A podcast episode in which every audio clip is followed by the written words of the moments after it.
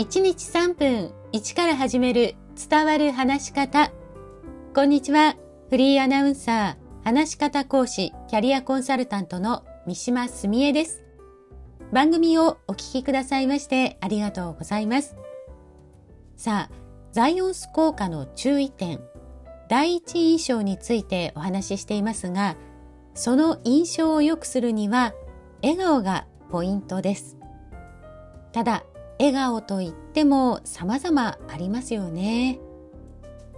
第16代アメリカ大統領のリンカーンは、人は40歳になったら自分の顔に責任を持たなければならないと言っていますけれども、まあ、この40年どのように生きてきたかというのが顔に出るんだと思います。笑顔も作り笑顔だったり皮肉な笑顔だったりそれを続けていると40歳の頃にはそういう笑顔になっているかもしれません。さて、笑顔でも相手が安心する笑顔のポイントは大きく2つあります。1つ目は左右対称に近い状態で口角が上がっていること。2つ目は目が笑っていることです。実は口角の上がり方というのはその人の心の中を表すとも言われています。笑っているけれどどちらか一方の口角が上がっていると心の中で相手を軽蔑していたり相手を上から目線で見ていることがあります。もしかしたら自分ではそんなことを思っていないのにという人もいると思います。片方の口角が上がってしまうという人は鏡を見て意識して口角を同じように上げる練習をしてみてください。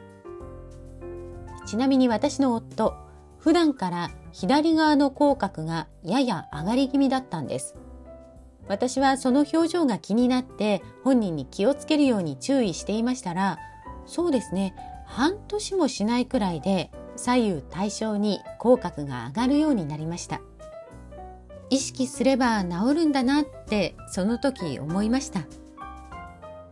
2つ目の目が笑っていること。これはよく言われませんか？写真などを撮るときに目が笑っていないとか。まあ私もよく言われますね。目が笑っているように見えるには、頬が少し上がり、目が三日月のような形になると笑顔に見えます。自分の表情は気づきにくいものですが、